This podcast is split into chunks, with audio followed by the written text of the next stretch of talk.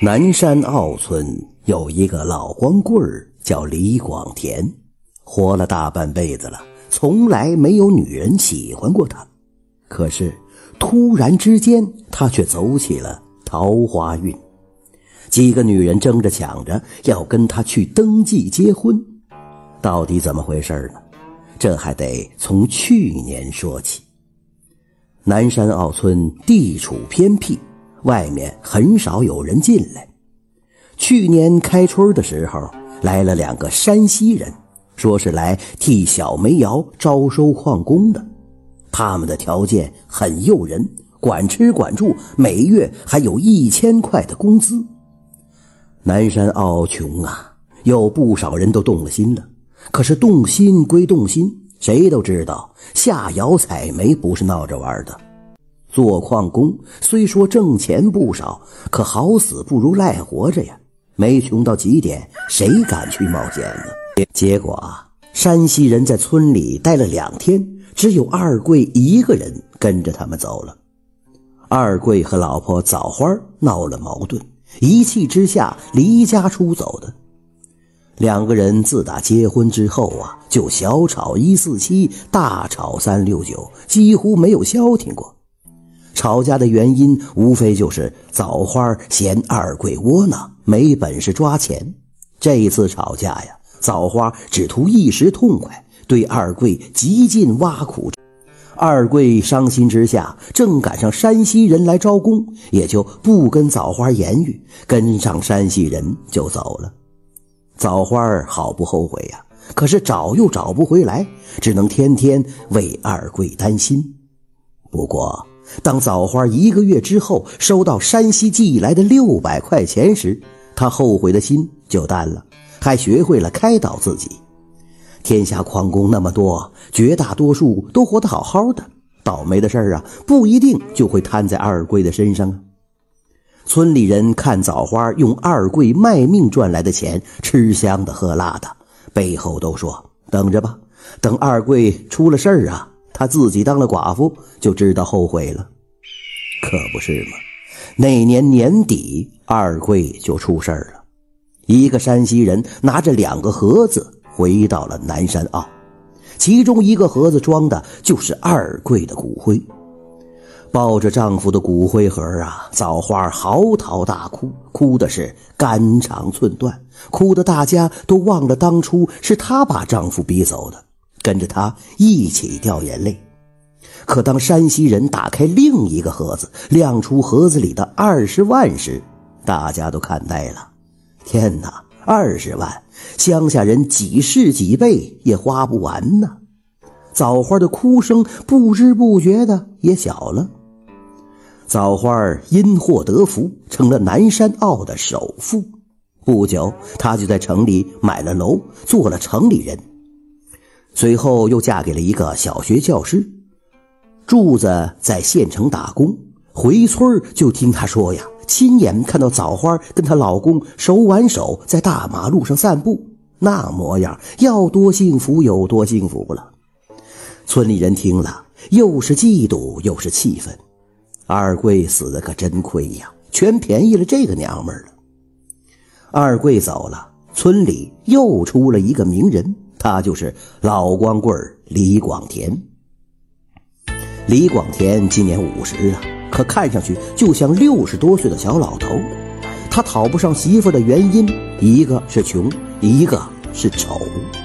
几乎所有的人都认为李广田这辈子算是完了，到死也就是光棍一条。可万万没想到啊，李广田的桃花运说来就来了。前些日子。也就是寡妇枣花迁到城里不久，又有一个操着山西口音的人来到了南山坳，还是招矿工。这一次，李广田就动了心了，反正自己是一个人吃饱全家不饿，当矿工不愁吃不愁喝，死了拉倒，也算是脱离苦海了。如果不死，还能挣点钱，回来之后说不定还能娶个女人呢。就这样，李广田报了名，准备去山西挖煤了。很快呀，南山坳的人都知道这件事儿了。村长第一个就来找他。哎呀，广田呀，听说你要到那个山西挖煤，哎呀，沉痛的说呀。可是广田啊，我为你感到亏呀。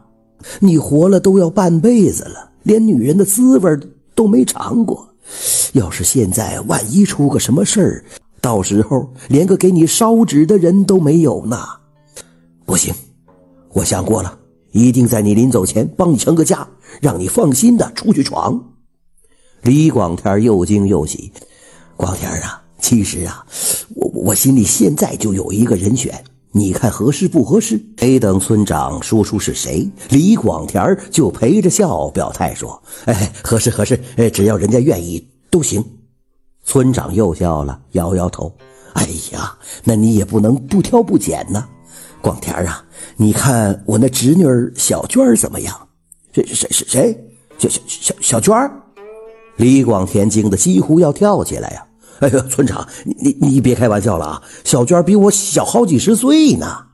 村长却根本不像开玩笑。广田啊，你说你你你愿不愿意吧？李广田脑门上的汗都下来了。这小娟不会愿意的。村长哈哈大笑啊！广田啊，你别说了，小娟那丫头啊，还真愿意。她说了，她一直偷偷喜欢你呢。只要你点个头，明天就去给你们登记结婚，你愿意吗？打了半辈子光棍的李广田怎么会不愿意呢？他欢喜的都要哭了。村长雷厉风行，马上让李广田把身份证交给自己，明天由他负责去镇上办理结婚证。村长又高高兴兴地说：“领了结婚证以后啊，你们就算是夫妻了。”等你到山西干一年，攒点钱就回来收拾房子办喜事儿，还要过一年才办喜事儿啊！李广田大失所望。村长解释说：“哎呀，你看看你这破房子能住人吗？哎，怎么也得翻新一下，置点家当吧。”李广田穷得叮当响啊，自然是没钱。有钱他也打不了光棍了。村长安慰他说：“你放心吧。”只要登记了，媳妇儿就是你的，谁也抢不去。你现在的任务啊，就是到山西之后拼命干，多赚钱，回来跟小娟好过日子。村长走后，李广田好半天不能平静下来，笑一阵哭一阵哭一阵笑一阵觉得简直跟做梦一样。他想到小娟，想到将来自己与小娟的幸福生活，就感到未来无限美好。正坐在那傻笑呢，有人啪啪啪敲他的门。李广田抹干净脸上的喜泪，问：“哎，谁呀？”“我，虎子他妈。”李广田一怔，深更半夜的，这寡妇来找自己干什么？自打虎子爸得绝症死了以后啊，李广田就对虎子妈有了想法。他主动去给虎子家干活，挑水、打柴、种庄稼，里里外外的体力活都包了。这样干了一年之后，李广田鼓起勇气，表达了想跟虎子妈成家的想法。没想到啊，虎子妈却把他骂了一个狗血喷头，说他也不撒泡尿照照，癞蛤蟆还想吃天鹅肉。后来呀，这事儿成了众人的笑话了。此后，李广田看见他就躲着走。这会儿，虎子妈温柔地说：“大哥，你你开开门，我有话跟你说。”李广田要去拉门插，可手拿了起来又放下了。因为他想到了小娟自己现在是有女人的人了，还是谨慎为好。于是就隔着门问：“呃，虎子妈，呃，你你你有什么事儿吗？”“当然是咱俩的事儿了。”啊！李广田又差点闪了舌头啊！他纳闷的问：“咱咱咱咱俩咱咱俩有有有什么事儿啊？”虎子妈扑哧一笑：“广田哥，你真坏，故意装糊涂啊！”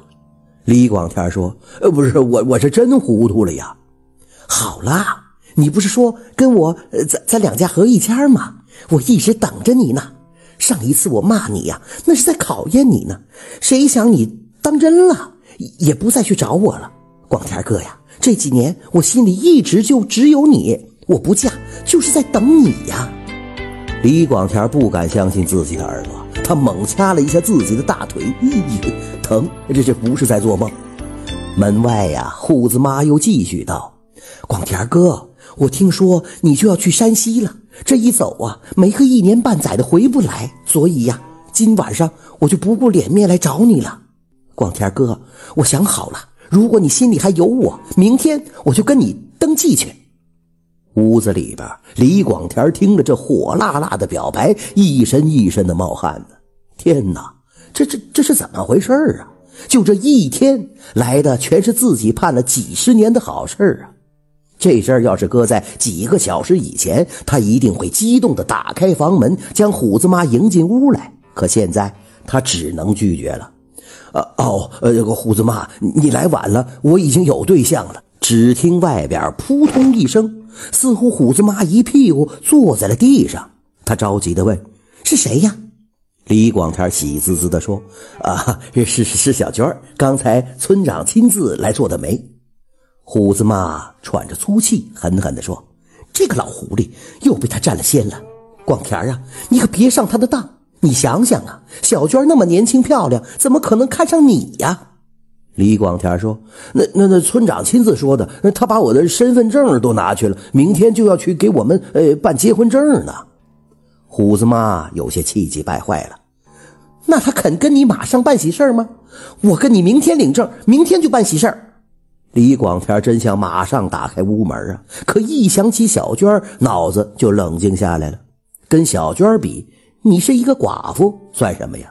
他说了：“呃，虎虎子妈，呃，对不起，呃，天不早了，你你回去吧。”虎子妈还是不甘心，广田儿。我可是真心对你呀，你好好考虑一下，别上别人的当。村长那点心眼我还不知道吗？不就是为了那二十万？说到这儿，他自觉失言，赶紧住了嘴。接下来他又央求了一会儿，见李广田就是不肯开门，只得说了：“广田啊，你先考虑一下，明明早我再来啊。”这一夜呀，李广田一夜没睡。他想着虎子妈那半截子话，为了二十万，心里明白了许多，他不觉流下了心酸的泪。李广田儿真是交了桃花运了。第二天一大早来了他家的，除了村长虎子妈，还有邻村的两个媒婆，他俩也是受人之托，分别来为李广田介绍对象呢。媒婆说了，人家女方都说了，只要李广田同意，马上就可以去登记，个个都是迫不及待。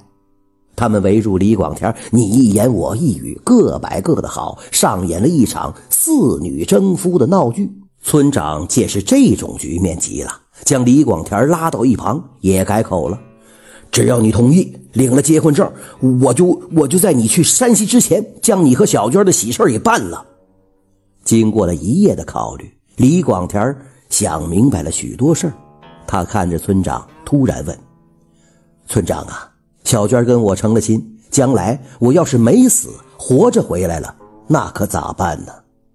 村长愣住了，他这才发现李广田并不是自己想象中那么傻。他干笑了一下，说：“呃啊，你当然要活着回来了。你你不回来，那小娟不不是成了寡妇了吗？”李广田笑笑说：“有了二十万，当寡妇也很好呀。”村长脸上顿时变了颜色，像是当众被扒光了衣服。另外三个人也面面相觑，脸上都露出了尴尬的表情。两天之后，李广田坐上了去山西的火车，他已经摘掉了老光棍的帽子了。就在昨天，在村长的操持之下，他已经跟小娟热热闹闹的成了亲，那真是幸福的一天呐。虽然有时他会觉得别人看他的目光，像是在看一个死人，现在唯一能让他安慰的是，自己是一个有家口的人了。这真是，广田本是单身汉。桃花运来心喜欢，热热闹闹把亲成，只因赔款二十万。